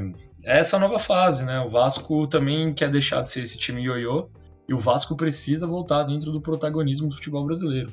A grande questão é que a gente sempre fala de voltar ao protagonismo, protagonismo, daqui a pouco a gente tá tendo aquilo. 15 protagonistas num campeonato de 20, né? Ah, mas, mas eu acho isso saudável. Sim, é o que eu gosto dentro do futebol brasileiro. E nosso Mengudo, né? Nosso grande Flamengo, que vive à sombra daquele português maldito. O Flamengo não irá para frente se esse cara não deixar de ser tão importante, tanto no Flamengo quanto dentro dos debates da imprensa brasileira. O Flamengo precisa seguir em frente. É, parece, o Jorge Jesus parece um ex-tóxico pro Flamengo, o que é horrível. Ó, entrando no Botafogo, eu não quero falar de Patrick de Paula porque me deixa triste. É, em outro momento eu falo sobre isso, porque meus colegas já sabem, né? O Patrick representa. Tava conversando hoje no, no trabalho com um colega meu santista sobre isso e eu só um breve comentário sobre de que o Patrick representa o Palmeiras que eu acreditava, o Palmeiras que eu tive e o Palmeiras que me foi retirado. Mas falar de Botafogo, eu acho que o Botafogo não é o time para esse ano, né? Eu acho que o Botafogo é um time a pensar a longo prazo. Eu acredito que o Botafogo seja o time que. Eu, eu, assim, fielmente, real, real mesmo. Eu acho que o Botafogo vai ser o time que vai, vai tentar, se não quebrar, uma hegemonia de Palmeiras Galo e sobre isso que você falou, Esther, eu também gostaria de pontuar que eu também sou contra a SA, né? Às vezes, às vezes não, muitas vezes o, o cara que compra tem zero relação com o clube, ele zero entende toda a cultura em volta do clube, ele tá pouco se lixando, ele só tá afim de brincar de modo carreira. E eu acho isso contraproducente para o futebol. A gente é, um grupo de amigos que dentro de um podcast que a gente gostaria de ter o protagonismo é, social do futebol e dos clubes de volta, né? É uma coisa meio utópica, né? Mas a gente está tentando pautar esse debate aqui. Mas o Botafogo é um time para daqui a algum tempo. Eu entendo o lado do torcedor. É, porque o torcedor tá cansado, sabe? O Botafogo é um time grande no Rio. O torcedor tá cansado de. É, desculpa a palavra, só tomar no cu. O torcedor quer ver o time brigando por, por título. E por mais que eu seja contra o futebol SA, eu entendo o lado do torcedor do Botafogo. Sobre o Flamengo, é, eu só vou fazer um comentário para eu também não me estender tanto é, assim, porque tenho bastante coisa para falar sobre o Flamengo e a grande bagunça. Inclusive, eu coloco essa grande bagunça que está o Flamengo hoje, com torcida, mídia, como um grande fator que, que eu coloco o Flamengo como um time que não vai brigar por título, vai brigar por Libertadores e provavelmente vai pegar, mas não briga por título. Mas eu só vou falar uma coisinha sobre o Flamengo, de que o Casimiro falou numa live e eu não posso concordar mais. É, o Jorge Jesus. Jorge, nossa, gaguejei muito. O Jorge Jesus precisa voltar para o Flamengo para resolver esse sintoma criado por ele e por, por toda a torcida. Porque aí vai ser de duas uma. Ou o Jorge Jesus se, se consagra como o maior técnico da galáxia da história do Flamengo, um técnico inalcançável. É, o Carpegiani vai ficar chupando chupeta perto do que o Jorge Jesus fizer, ou acaba o mito do Jorge Jesus. Eu acredito de que o mito vai ser, vai ser é, finalizado é, quando o Jorge Jesus voltar. Eu acho que ele precisa voltar e eu acho que o mito vai ser é, finalizado. Mas isso precisa acontecer para colocar um ponto final nessa história colocar um ponto final nessa história, assim, por uma questão de saúde mental mesmo do torcedor do Flamengo, sabe? E é, eu acho que o, o, o, técnico atual do Flamengo, né, que é, acho que é o Paulo Vitor, é isso? Paulo o, Souza. O Paulo Souza é, não vai ter vida fácil e eu acho que ele também, eu acredito que ele já, já vai ser mandado embora. Cara, eu concordava com você até, sei lá, umas duas semanas atrás, mas hoje eu acho que. Sim, seria bom, concordo com você nesse ponto, seria bom ele voltar para dar um fim nisso e tal. Só que, cara, ele saiu por escolha própria. Sabe? Eu acho que era. O Flamengo precisa ter a dignidade, a instituição Flamengo precisa ter a dignidade de olhar e falar: ok, você não quis ficar no Flamengo? Tchau e benção. Sai é, e, e superar isso. Sabe? Porque e se não volta? Vai ficar nesse mito eterno? Porque assim, é, aparentemente ele não, não tá tão fácil para ele voltar, não. Pode ser que. Porque pode falar. É a história interrompida, né? Eles acham que, tipo, era a continuidade e é, tudo mais. É, mas ele que, ele que quis interromper essa história, mano. Exatamente. Ele que quis sair, mas é também assim uma certa intencionalidade dele mesmo de criar essa própria narrativa. Sim. Foi um ano assim excepcional e o torcedor do Flamengo não consegue entender que foi um ano excepcional de um alinhamento de planetas. Sim. É, foi, um, foi, é, foi um ano onde a imprevisibilidade do futebol foi totalmente de acordo com o Flamengo. E isso é muito difícil de acontecer. Muito difícil mesmo. Tanto é que o Palmeiras foi campeão da Libertadores duas vezes, mas não foi campeão da Copa do Brasil. Não foi campeão da, é, do Campeonato Paulista. E o Abel é o mesmo técnico, sabe?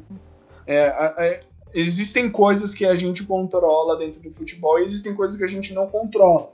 E aí eu acho que tá uma supervalorização do próprio Jorge Jesus em detrimento de uma de um de que eu acabei de falar, né, de futebol imprevisível. Mas aí você o que eu tô dizendo assim, a postura da instituição do Flamengo deveria ser essa de falar, olha, o Flamengo é muito maior que você, você não quis ficar, isso é um problema teu. Agora é, fica se alimentando essa coisa, aí faz aquela operação Portugal que o presidente vai para lá, sabe? A impressão que dá é o quê? Jorge Jesus é maior que o Flamengo.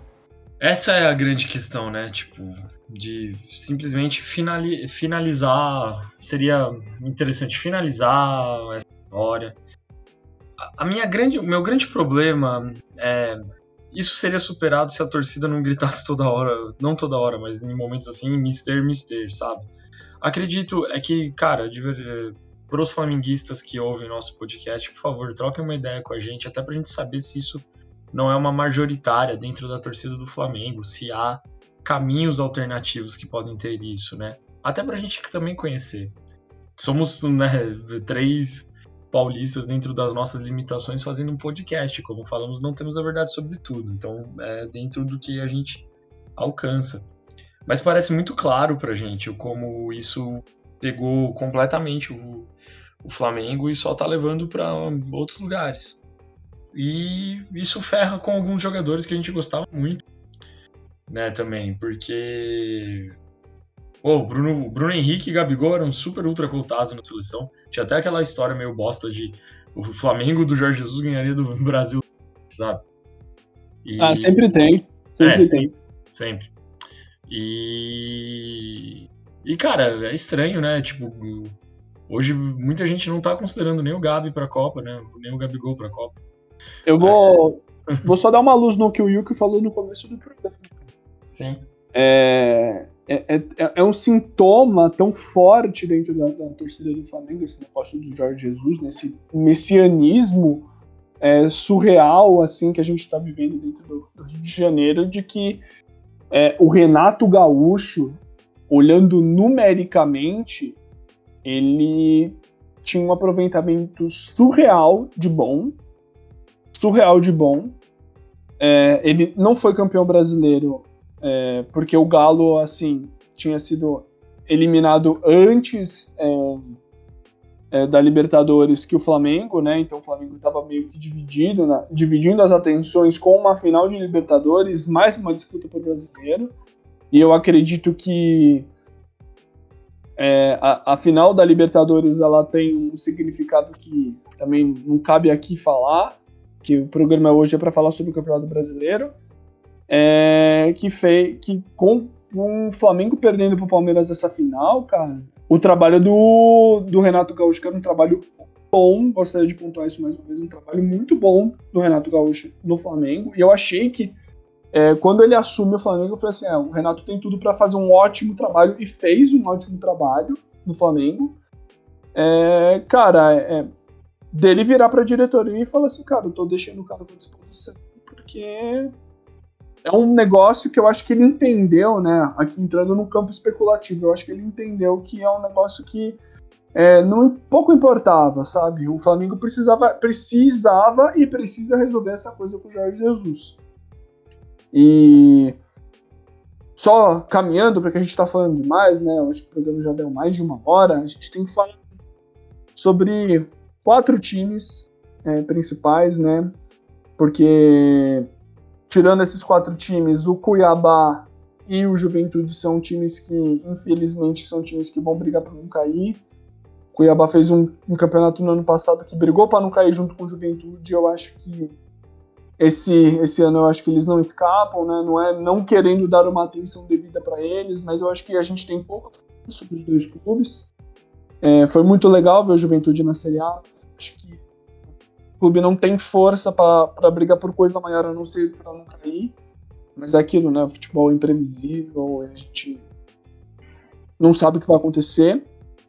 É, e só chamar a atenção de que o Cuiabá é um caso de time SA que não vem fazendo bons. bons é, não vem fazendo bom, bom campeonato desde que subiu, né?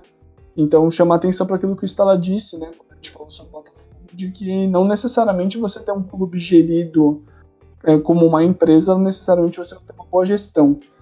Mas indo para os finalmente, é, chamar atenção para quatro clubes e vou deixar o último porque ele talvez seja o mais fácil de se falar. Vamos falar de Red Bull, São Paulo e Inter. E vamos deixar por último o Galo. É, sobre o São Paulo. É, por mais que o São Paulo tenha feito um bom campeonato paulista, é, o São Paulo eu coloco como um time que não vai brigar por título, porque o São Paulo sofre ainda do mesmo problema que sofreu em 2020 de ser um, ter um elenco mediano. O elenco do São Paulo ele é muito potencializado de técnico. Fez um bom trabalho com o Crespo, um bom trabalho com o Diniz, e vem fazendo um bom trabalho com o Rogério Ceni. O Rogério Ceni vem fazendo um bom campeonato brasileiro até aqui, fez um bom campeonato paulista, mesmo perdendo para o Palmeiras. É, eu acho que o, o, São Paulo não briga por título por conta de, de ser um, um, elenco médio. É, não é, é mas também não briga para não cair. É, a gente precisa chamar atenção por que, que o São Paulo tem esse, esse, esse elenco médio. Né? O São Paulo tá mal das pernas tem um tempo. E o São Paulo tá mal das pernas desde 2014 é, quando ele monta aquele super time que foi quase campeão brasileiro, né, com Kaká, é, Bastos, Allan Kardec, Pato, brigou legal pelo Campeonato Brasileiro, mas dali para frente o time meio que se perdeu financeiramente e é por isso que o, o time não pode fazer um salto qualitativo dentro do seu elenco. Então, só por isso eu coloco o São Paulo como um time que não briga por título por uma questão é, puramente de qualidade de elenco. Mas, assim, claro, o Rogério Ceni é um ótimo técnico, tá fazendo um trabalho super bom dentro do, do clube. E passo para vocês para falar de São Paulo, nosso rival da capital paulista. São Paulo, é, é o pior que eu acho São, o elenco de São Paulo hoje melhor do que o que tinha em 2020, junto com o do Diniz. É, e seria interessante, né, a gente pensar assim né, nas alternativas e tudo mais. Lógico, os reforços têm que corresponder e, querendo ou não, a gente tem uma correspondência. O próprio Caleri fazendo bastante gol. É... E... Mas eu queria ver o Nicão jogando muito. Né? O Nicão do Atlético Paranaense correspondendo em outro time. E parece que não, não sei, né? E o próprio Patrick, apelidado carinhosamente nessa fase de São Paulo de Patricas. É, o que eu acho muito legal, assim, né? O elenco de São Paulo eu acho que é aquela grande mescla, né? Tem jovens bons, jovens bagres, jovem. É, e aí uma máxima ali de jogadores. Mas você tem o ídolo máximo de São Paulo no banco, o que já ajuda muito, cara. De verdade. Cara que entende o clube, né? E eu acho isso bem importante. E o Ceni, e como a gente fala, é um cara que respira futebol. Eu ganhei, eu ganhei, ganhei não, eu desenvolvi uma admiração pelo Ceni depois da aposentadoria, porque a gente vê menos como rival e sim como o atleta de futebol, cara. E acho que ele vem fazendo algumas questões bem interessantes. Desde a sua passagem do Cruzeiro, o Ceni sofreu a mesma questão que a gente falou, né, do Jorge Jesus é, no Flamengo. E né, já, e passando assim, é o nosso rival e não é que a gente sempre a gente vai torcer para sua desgraça, não, né? É, quer, é, quer dizer, sim e não, porque a gente quer ver os nossos ganhando e tudo mais. Só que aquilo, o São Paulo tem uma doença há muito tempo de. Não sei se é aquela grande questão da soberba, ou se é a grande questão de faltar as, as sandálias da humildade, sabe? Tudo mais, não sei o quê. Que a gente brincava daquilo de, ah, o campeão voltou, mas nem tinha sido campeão ainda. Pro São Paulo, acho que se firmar de vez, assim, porque fica naquela não sei o quê conseguiu o Paulista, mas está precisando de um título grande e expressivo, assim, né? Não que o Paulista não seja expressivo. O Paulista, o Paulista começou muitas retomadas, desde a retomada do Corinthians até a Libertadores de 2012, assim como a retomada do Palmeiras para o Bi da Libertadores. Paulista é muito importante dentro da, da volta dos clubes. E, tá, e, eu achava que depois que o São Paulo ganhou com o Crespo, né? Em, foi em 2020, né? É, foi 2020? Não, 2020 foi o, São, o Palmeiras, tô louco. Mas depois que o ganhou em 2021, com o Crespo, o São Paulo ia voltar, assim, né? E tudo mais. E acabou, né, se perdendo ali nessa questão do elenco raso e dos problemas financeiros que o Knabri já falou. É, eu acho que vocês falaram tudo tinha para falar sobre São Paulo. Eu quero pontuar o Red Bull Bragantino. Vamos falar de RB. Eu acredito que seja o, o, o, o candidato a substituir que o São Paulo poderia ser nesse brasileiro. Eu acho que eles que vão é, disputar um G4, vão ser a pedra no sapato em cima do São Paulo nessa tabela. Concordo plenamente. Acredito que seja isso. É um clube que já vem assim fazendo uma boa gestão e boas campanhas.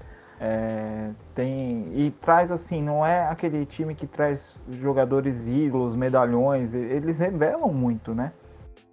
E, e tá, tá conseguindo e joga de uma maneira ofensiva bem bacana de assistir também. Então acredito que eles possam ser essa pedra no sapato em cima do São Paulo. Essa tabela. Eu, eu acho que o Red Bull ele tem um projeto muito interessante. É...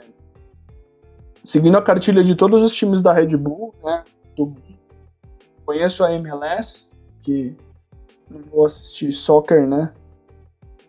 Mas todos os times da Red Bull é, do mundo, né, desde o austríaco, o alemão, o brasileiro, é, eles têm um, como uma filosofia, né, um estilo de planejamento de apostar em jovens jogadores. O Bragantino, né, que, que é o nosso caso, o nosso caso brasileiro, é, tem diversos nomes, né, diversos jovens cada vez mais se consolidando. Eu acho isso bem interessante. Né? Eu que gosto muito de ver jovens em campo, gosto de ver jovens talentos jogando, tendo oportunidades. É, eu acho um, um, trabalho bem, bem legal, bem interessante. O Barbieri tem todos os méritos nisso. É, não é porque perdeu a americana que isso inibe o seu bom trabalho. Acho que é a mesma coisa o Botafogo, a questão de quando vai começar a ganhar. A gente, querendo ou não, é uma coisa de quando. Mas manda aí, Stella.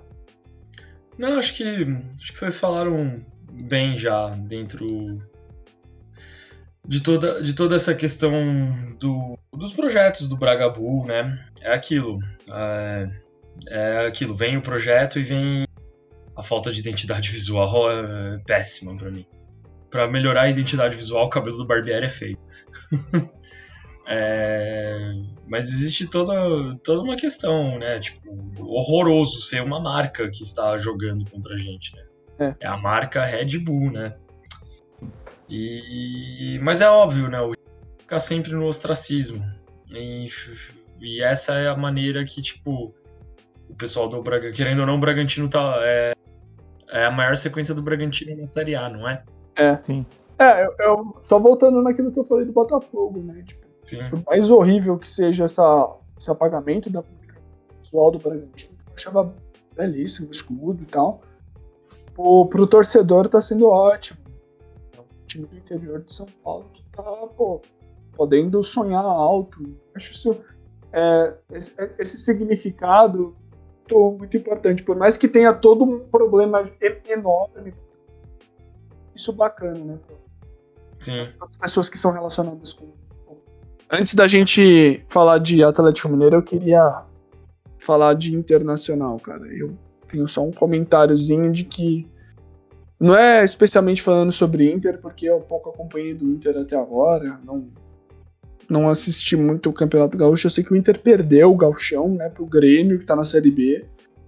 E eu fiquei pensando, né, bastante, né, quando eu deparei com o Internacional, e eu acho que a gente teve desde 2000 2005, que foi quando o Inter brigou por aquele brasileiro contra o Corinthians, até 2017, é, até 2017 não, até 2020, uma alta dos clubes gaúchos.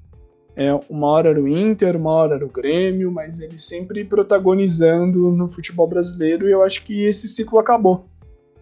engraçado isso, né? Porque o Grêmio tá na Série B, passando por todos os problemas. É, agora o Inter, que eu acho que não tá legal, não tá bem não, não tá faz, não, tá faz, não começou bem o Campeonato Brasileiro. Eu acho que eles estão se complicando, eu acho que na, na Libertadores, que eles estão, se eu não me falha a memória, eles não estão legal lá. Eu acho que. Não. Inter não está na Libertadores. É, então.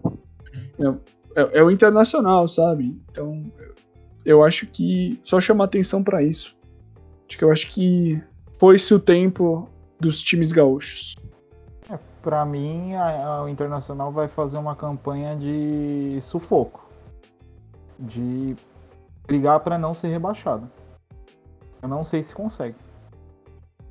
Então, esse, esse era a grande ideia. Para mim era o Inter e o Santos, né? Os, os, times que teriam os grandes problemas, que seriam os grandes o, os grandes é, que seriam candidatos a rebaixamento, né? Tipo, é muito interessante, né? Sempre ver. Interessante não, né? No caso, mas as pessoas acho que anseiam pelo.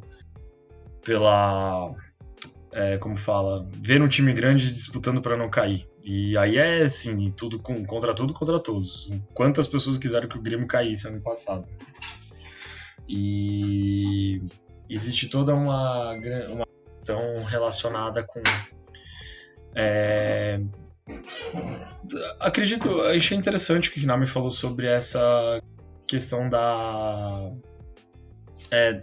Ai, como que diz? Do fim dos times. Não é nem o fim dos times gaúchos, mas. Fim dos ciclos, né? O fim dos ciclos, né? Isso mesmo.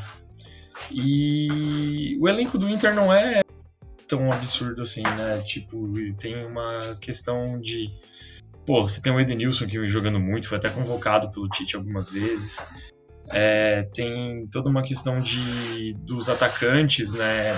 Dos atacantes que estão que são o, o Penha, né, e o Vidal que tem a sua suas técnicas e tudo mais, não sei o que. Além de Tyson, Bosquilha, que estava bem, o próprio Liseiro. Mas eu tenho uma grande questão com o time do Inter, é que é Mano Menezes. Acho o Mano Menezes um técnico parado mesmo no tempo e não acho que ele faça coisas muito boas com o time do Inter. É verdade, tem esse fator do Mano Menezes mesmo. E aí, Yukio, você e o Inter? É, o que eu falei, vai, vai brigar para não ser rebaixado. Eu vejo é. isso na campanha do Inter. Não, não fez um gauchão bom, é, perdeu num Grenal, né? Título, e considerando que o Grêmio está numa Série B, eu acho que, assim, em questão de elenco no papel, o Grêmio tem mais time do que o, o Internacional. E para você ver a situação como é que tá, e tem esse fator Mano Menezes, eu acredito que não sei nem se ele vai durar no campeonato inteiro, porque como eu falei, vai passar sufoco. É, o que é, eu, eu acredito que não também. É... A gente vai ter as manchetes da demissão da semana logo mais. Também. Sim, sim. Eu também acho que acredito nisso. E, senhores, caminhando para o clube mais fácil de se falar no momento, que é o Atlético Mineiro, eu acho que, pô, é o time que vai brigar por título. Não começou legal, mas vai brigar. Não, não, não vou é, rasgar mais cedo do que isso, porque eu. Quem, eu acho que quem tem mais propriedade para falar sobre o Galo é o Estrela, mas é o time mais bem estruturado em todos os sentidos questão de elenco, questão financeira, questão de momento. Eu acho que pô, o Galo tem tudo para brigar por tudo mais uma vez. É, eu acho que agora, esse ano, o Galo vai vir forte na Libertadores, porque, né? O Cruzeiro tem duas Libertadores, o Galo só tem uma. Então, eu coloco o Atlético é, candidato a tudo, mais uma vez. Se bobear, eles, eles vão levar Copa do Brasil, Libertadores, Brasileiro e que tiver para disputar, eu acho que eles estão nas cabeças. Mas passo a bola aí para vocês. É, antes eu vou deixar então a Estela por último, que é o cara especialista em Mancini e Galo. É... Vocês estão me dando muito especialismo, gente. Coloca no seu lápis. É, assim, é, concordo com tudo que você falou, Knaben, mas eu só quero pontuar uma coisa que é a dificuldade tanto do Galo, quanto do Flamengo, quanto do Palmeiras nesse, nesse primeiro, nessa, nessas primeiras rodadas de campeonato. Questão da finalização. Eu vou aproveitar para falar justamente isso, porque numa coletiva, o técnico do Galo, o Turco, ele falou que não tinha como treinar o time é... essa questão de chute dentro da área. E você vê os jogos do Galo, os caras eles criam muita oportunidade, mas não tá entrando. E essa dificuldade de finalização tá sendo tanto pro Flamengo quanto pro Palmeiras e para eles. Eu acho que acertando isso, calibrando o, o, pé, o negócio vai ficar assim, Hulk artilheiro novamente. É o que você falou, tem estrutura, tem, tem condição de estar tá disputando tudo e com qualidade. Vai lá, Estela. Ah, pronto. O, a, o grande especialidade Eu vi alguns jogos do Galo. Vi o Galo ele tá tendo uma, um grande problema que ele tá empatando muitos jogos, né? Começa ganhando e empata. Acho que a grande questão do Galo, ela passa trabalho interrompido também. Mas isso eu acredito que já era um risco, porque o senhor Cuca faz trabalhos assim, trabalhos interrompidos. O trabalho dele nunca é de, de continuidade. É, é o senhor Cuca. Jorge Jesus, né? Ele faz bagulho. O Cuca é a Nani é, então. McPhee brasileira, mano. Ele limpa é. bagunça e depois vai embora. É isso. As crianças, as crianças se comportam, é, né? Quando não mais. precisa mais dele, ele vai embora. Então, é, essa é a questão, precisa, precisava. Uma continuidade é boa. E o turco, o turco deu uma cara, cara é, é uma cara diferente do Galo do Cuca, né? Pelo pouco dos jogos assim que eu tenho visto do Galo e tudo mais, não sei o quê. Mas o Galo tem o. O que, que o Galo perdeu dentro do ano passado? Teve, uma, teve duas vendas muito grandes, que foi o do nem, nem muito grandes, mas o do Dylan Borreiro e o Savarino, mas que são peças dentro da reposição do Galo. Pensando isso, o Galo tinha perdido, perdido não, tinha vendido o Júnior Alonso. O Alonso voltou para o elenco. Então, além de Júnior Alonso estar no elenco, ele também tem o Godin, que obviamente com suas com a queda técnica por conta da idade, ainda assim é Diego Godin, sabe? E, e o que falar do Hulk, né? O Hulk é um dos grandes atacantes do futebol brasileiro hoje. Tem de tudo para ser artilheiro. Eu acho que o Galo manteve grandes questões, mas é um desafio. É, é um desafio bom, vamos dizer assim. Esse time precisa ser desafiado para ver até onde ele chega. Porque não que ele não foi desafiado no passado, foi. Inclusive, eu achava que o Galo ia bater campeão da Libertadores porque eu achava o time mais pronto. Tanto que perde muito no detalhe, perde num grande erro e num erro que aí é, é aquilo que Abel Ferreira sabe aproveitar, sabe? O que a gente pode falar assim. E só falando um pouco. E, acredito que é aquilo. O Galo é, é, o grande favoritaço por conta do, de como o elenco do Galo é inchado. Inchado num bom sentido. Aqui não é nem de. Tem muita gente e muita gente não faz nada. Não, por exemplo, o Sacha decidiu o jogo esses últimos tempos, meteu três gols. Tudo bem, foi na Copa do Brasil, não sei o quê mas meteu três gols. O atacante reserva, fez um hat-trick, sabe? E além de outras questões, como o Keno, como o próprio Hulk, o Nacho meteu um puta de um, fez um belo gol ontem e tudo mais no empate contra o RB. É um time que, que está aí. Cabe ver a evolução. É um trabalho que era do Cuca, foi interrompido e tem muita diferença sim do Cuca e do Turco. Talvez isso tenha uma grande questão de adaptação também. Mas é aquilo, é a grande imprevisibilidade.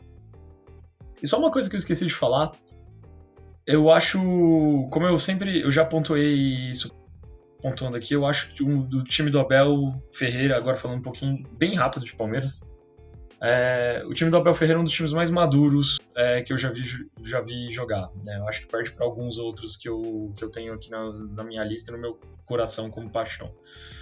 Mas acho, acho o Abel Ferreira um técnico muito mais de campeonato, de Copa, do que brasileirão. O, é aquilo que umas coisas falam. Você pode até ganhar um em mata-mata, você não ganha dois.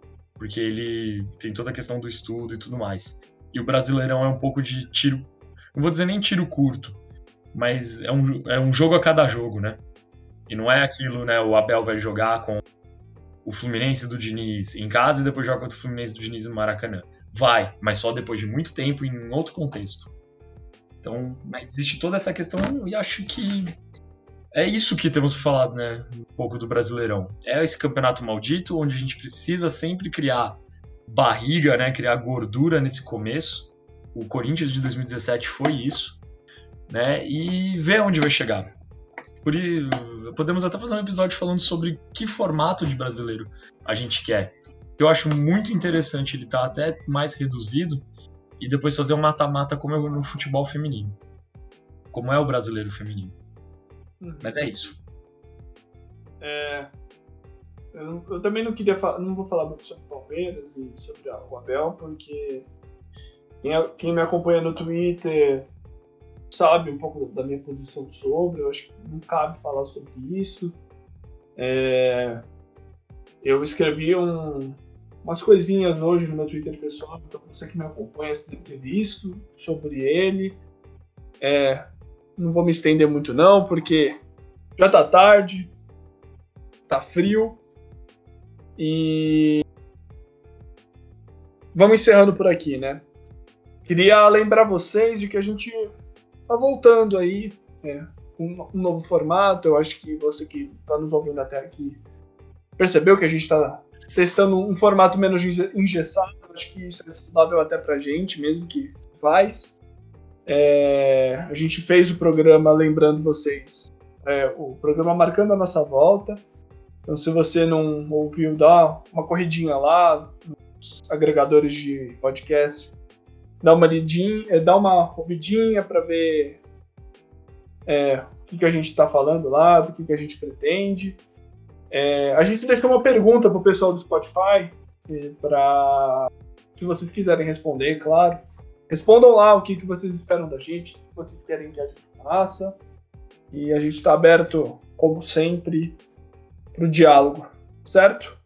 É, meus amigos, eu espero que a gente volte na metade do Campeonato Brasileiro, para a gente falar, voltar nesse episódio, ver o que, que a gente vê de concreto, que a gente colocou que poderia acontecer que não aconteceu. Mas abro para vocês se despedirem do pessoal que está nos ouvindo e já vamos encaminhar para o encerramento. Só agradecer então para quem ouviu até aqui, né? Que a gente conseguiu se estender bastante. Espero que vocês possam estar tá acompanhando a gente agora nesses próximos episódios também. E deixar marcado então, né? fim do primeiro turno, a gente retoma esse assunto sobre Campeonato Brasileiro 2022. É, foi muito bom estar gravando com vocês, gostei muito desse novo formato. É, pedir para quem não segue a gente, seguir a gente nas redes sociais. É, eu não tenho de cor, o Stella tem porque ele é especialista em rede social também. Eu vou deixar para ele falar. e, aí, e aí ele erra nisso porque eu não lembro de alguma coisa. Mas o nosso Twitter é o arroba F nas entrelinhas. É isso mesmo, né, Knab? Isso aí. E nosso e-mail. Também é F nas entrelinhas, arroba, arroba gmail.com. É, a, gente precisa, a gente vai reativar o nosso Instagram ainda, pensando. Porque é o que falamos, né, gente? Nós três, dentro da nossa limitação, e ainda editando os nossos episódios e tudo mais, né? Temos toda a questão. Mas é só agradecer novamente essa oportunidade que eu tenho de conversar de futebol com duas pessoas maravilhosas.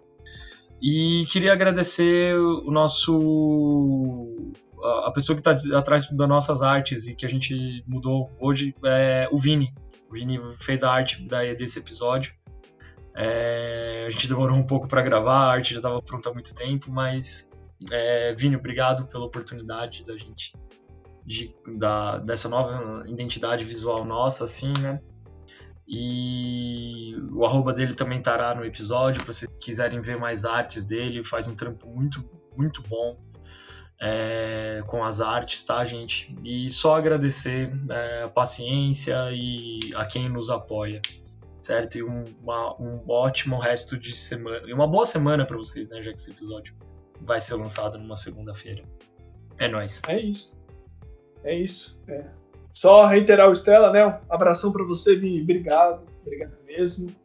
Obrigado por estar fazendo as nossas artes.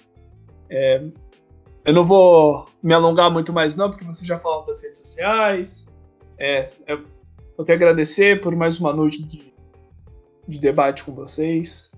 É, eu espero que você que está nos ouvindo tenha gostado. Escrevam pra gente, vamos manter o um contato.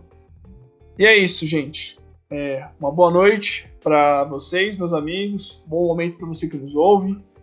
Esse foi o episódio número 8, Futebol nas Entrelinhas. Um abraço, um beijão e até mais.